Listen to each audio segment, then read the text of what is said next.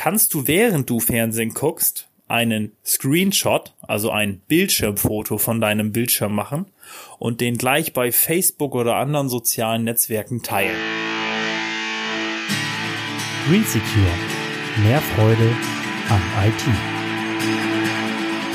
Ein Beispiel für richtig schlechte Programmierer.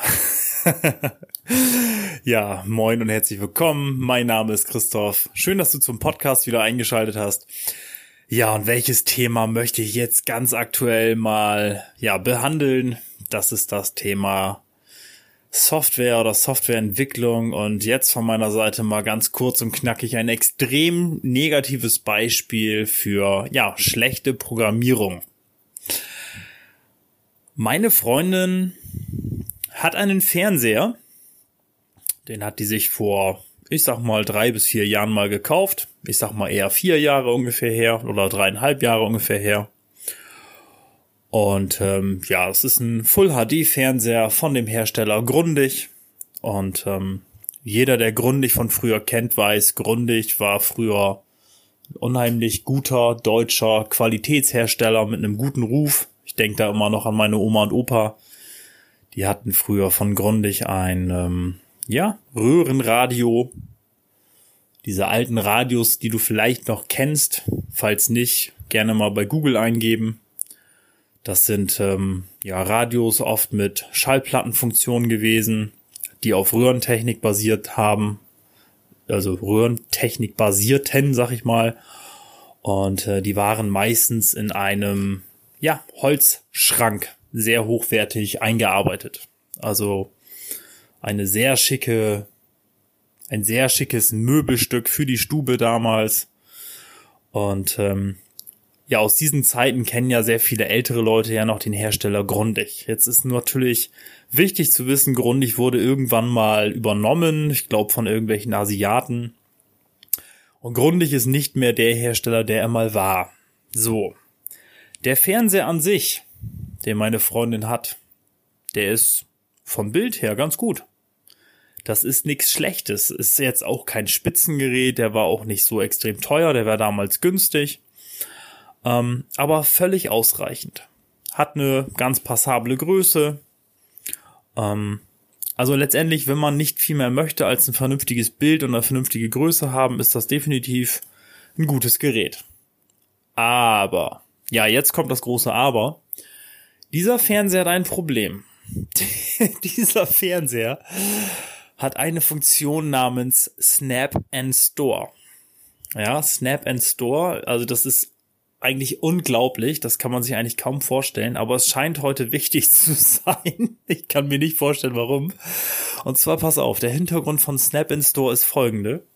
Wenn du Fernsehen guckst, kannst du während du Fernsehen guckst einen Screenshot, also ein Bildschirmfoto von deinem Bildschirm machen und den gleich bei Facebook oder anderen sozialen Netzwerken teilen. also das ist jetzt die Funktion von Snap and Store. Ja, dass du während du gerade irgendeine tolle Sendung siehst, die auf den sozialen Netzwerken, wo du angemeldet bist, quasi teilen kannst, um anderen Leuten zu zeigen, hey, guck mal hier, ich gucke gerade die tolle Serie XYZ. Ja, meiner persönlichen Meinung nach völlig sinnlos, aber das ist eigentlich gar nicht der Punkt. Das muss jeder selber entscheiden, ob er sowas braucht oder eben nicht. Snap Store hat ein anderes Problem. Ähm, oder der Fernseher hat ein anderes Problem. Ähm, dieser Fernseher glaubt hin und wieder, dass diese Snap Store Funktion ständig gebraucht wird. Das heißt, wenn du den Eingangskanal von deinem, von dem Fernsehgerät umschaltest, du hast jetzt meinetwegen mehrere HDMI-fähige Geräte angeschlossen und willst jetzt zu einem anderen Kanal springen, dann ähm, kommt ganz häufig, dass diese Snap and Store Funktion aufpoppt. Das heißt, diese Funktion blendet sich ins Fenster ein. Sie nimmt, die, sie nimmt relativ viel Platz vom Fenster, vom, vom, ja, vom, von der Bildfläche weg. Und ähm, das ganz dämliche an der Geschichte ist, du drückst dann auf Exit auf der Fernbedienung, ja, damit das verschwindet. aber zwei Sekunden später kommt es wieder. Das heißt, ab und zu ist dieser Fernseher in einem Modus, wo es gar nicht anders geht, als diesen Fernseher wieder auszuschalten und wieder einzuschalten, in der Hoffnung, dass diese Snap-and-Store-Funktion ausgeschaltet bleibt.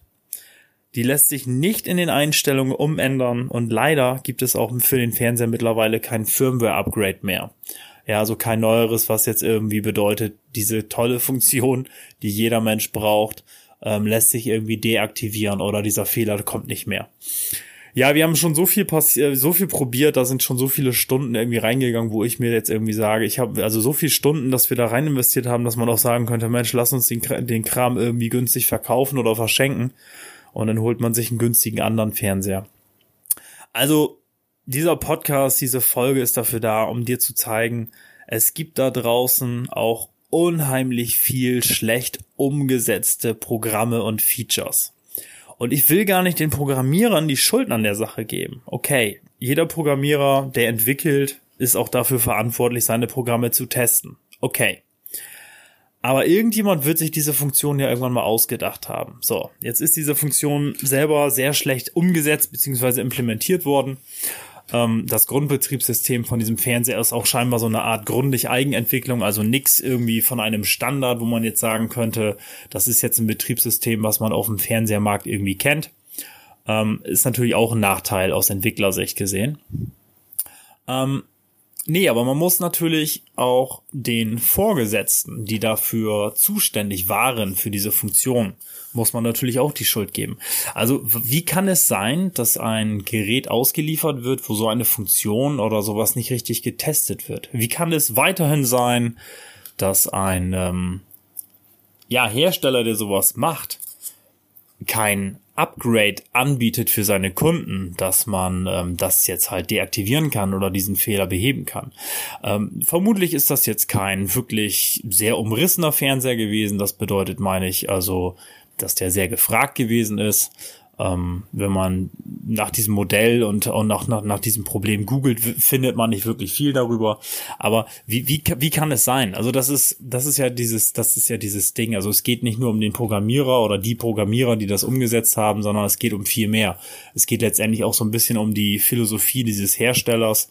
Ähm, wie kann ich meinen Kunden damit im Regen stehen lassen? Ja, das ist so der Punkt an dieser Geschichte. Ja, das war meine Story Vielleicht merkst du auch so ein bisschen die Verärgerung in meiner, in meiner Erzählweise, in meiner Sprechweise.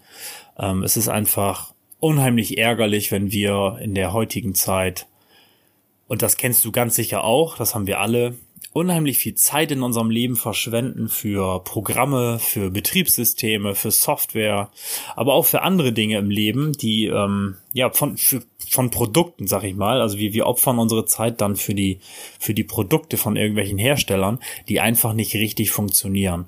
Und das ist einfach schade, weil diese Lebenszeit ist ja auch sehr kostbar und da fragt man sich dann doch schon immer, was, was ist es alles wert?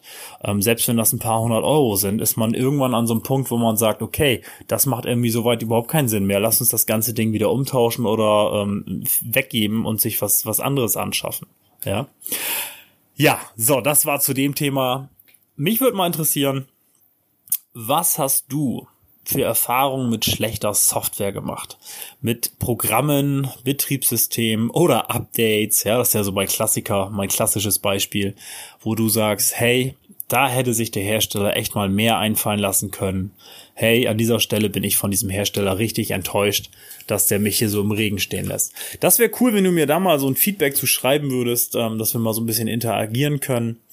Ja, wenn dir die Folge gefallen hat, wünsche ich mir natürlich gerne einen Daumen nach oben, da würde ich mich drüber freuen.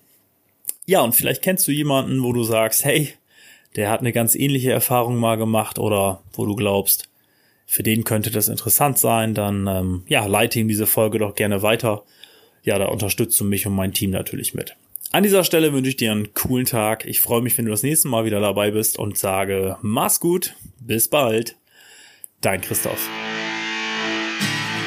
Green Secure. Mehr Freude am IT.